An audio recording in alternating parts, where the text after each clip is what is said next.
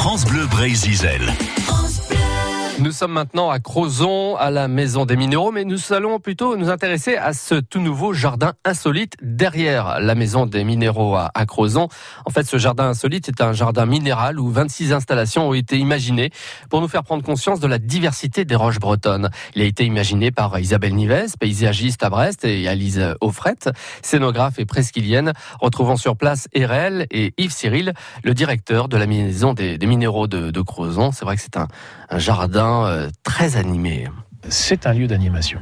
L'équipe d'animation de la Maison des Minéraux va, proposer euh, euh, des visites commentées. Il y aura aussi, bah, prochainement, avec le Festival du Centre de la Terre, le jardin sera au cœur de la troisième édition de ce Festival du Centre de la Terre. Et là, on a repris une boule de granit du Elguat et viens voir, approche. Tu vas voir, cette boule, elle, a été coupée en deux. Et Ensuite, on l'a confié à un sculpteur de la vallée des Saints, de façon à ce qu'il puisse évider le cœur de la boule, et euh, ça va nous servir de foyer. Voilà. Donc, euh, en face, euh, le public pourra s'asseoir. Donc, il y aura plein d'activités culturelles, en fait. Hein. Ça peut être de la danse, ça peut être des contes. bon, on a plein de formules sous le coude à, venir pour animer ce lieu de rencontre. Et de détente aussi, bien sûr. Voilà. Et si tu flânes trop, tu vas prendre une petite faim. Et du coup, tu pourras manger le sandwich. Car nous avons un gros sandwich dans le, dans le jardin insolite. Alors ce sandwich, il, est fait avec un des granites bretons qui est très connu, le granit de l'An-Hélin. On peut s'en approcher si tu veux. Tu as vu le, le jeu de, de, la scénographe, en fait.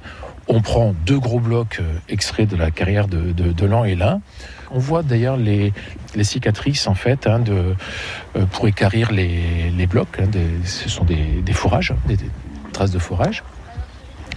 Et euh, la, partie du, la partie basale, elle est creusée, on y a mis de la terre, il y a du lierre qui est poussé entre les deux, mais finalement le but c'est de faire grimper le lierre pour masquer le vide que tu vois actuellement.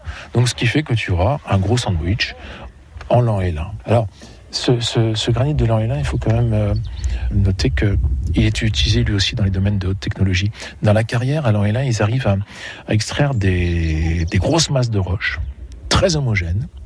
Et euh, ensuite, euh, ces, masses de, de, granit très homogènes vont être exportées pour être transformées en marbre de précision pour l'industrie de l'aéronautique notamment. Donc là, on est dans la haute technologie.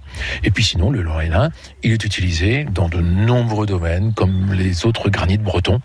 Hein, c'est vrai que le granit, il est dans nos maisons, dans les constructions de nos maisons, mais il est aussi dans nos aménagements euh, euh, urbains, de centre-bourg et autres, les matériaux de voirie, euh, les pavés, les bordures de trottoirs. Enfin bref, il y a tous ces débouchés-là. Hein.